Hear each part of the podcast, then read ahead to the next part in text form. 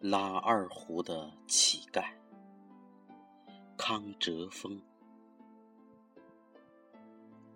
我所在的小城并不繁华，但有几个固定的乞丐在小城的街上每天乞讨。他们一律面孔肮脏，颤抖着手和嘴唇。身上散发着令人窒息的气味，眼神呆滞，表情麻木。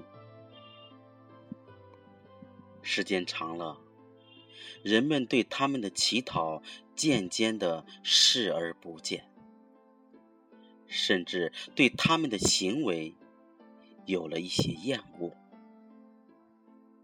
一味用肮脏粉饰的可怜和痛苦来博取别人的同情，一开始或许有用，但时间长了，审美都会产生疲劳。更何况，他们并不美呢。有一次，我经过他们乞讨的街道，发现。多了一个乞丐，也许我不应该称他为乞丐，因为他虽然又老又瞎，但并不脏，破旧的衣服洗的还是很干净的，脸上虽然皱纹如刀割一般纵横交错。却没有尘土和黑灰，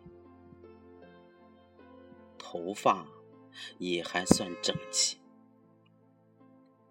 最重要的是，他手中拿着一把二胡，正在拉一首悲凉的曲子。他的脸是悲伤的，却并不苦，是一种悲天悯人的悲伤。应该是被自己的二胡感动着。他的二胡拉的并不高明，时常变调走音，但他执着的一首接着一首，不断拉下去。已经是初夏，日头很毒。他的后背很快就湿了，但他沉浸在自己的音乐里，随着旋律变换着悲喜。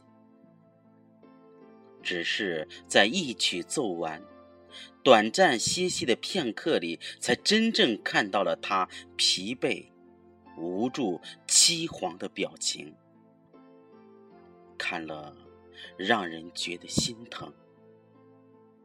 可是，只要一拉起二胡，他马上就会忘我的、投入的开始表演。我轻轻的走过去，往他手中塞了五元钱。他脚旁破瓷缸子里只有一些破旧的零星角票和硬币。他感觉到了。哑着嗓子说：“谢谢。”然后细心的将钱放进口袋里，开始拉一首欢快的曲子。他的脸上也换上了明媚的微笑，他的眼睛虽然瞎了，但是心却亮堂着呢。对于一个又老又瞎的乞讨者来说，生活的艰难可想而知。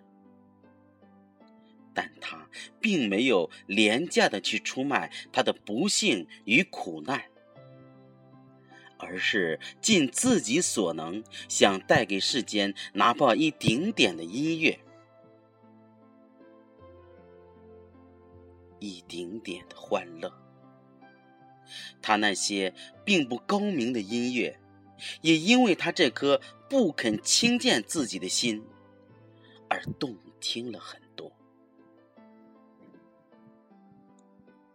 我离开那个老人的时候，已经又有几个人给他钱。他拉二胡的音乐变得更加欢快，笑容也更加明朗。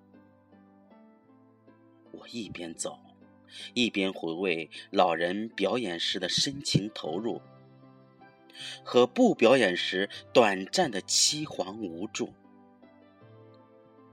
我想。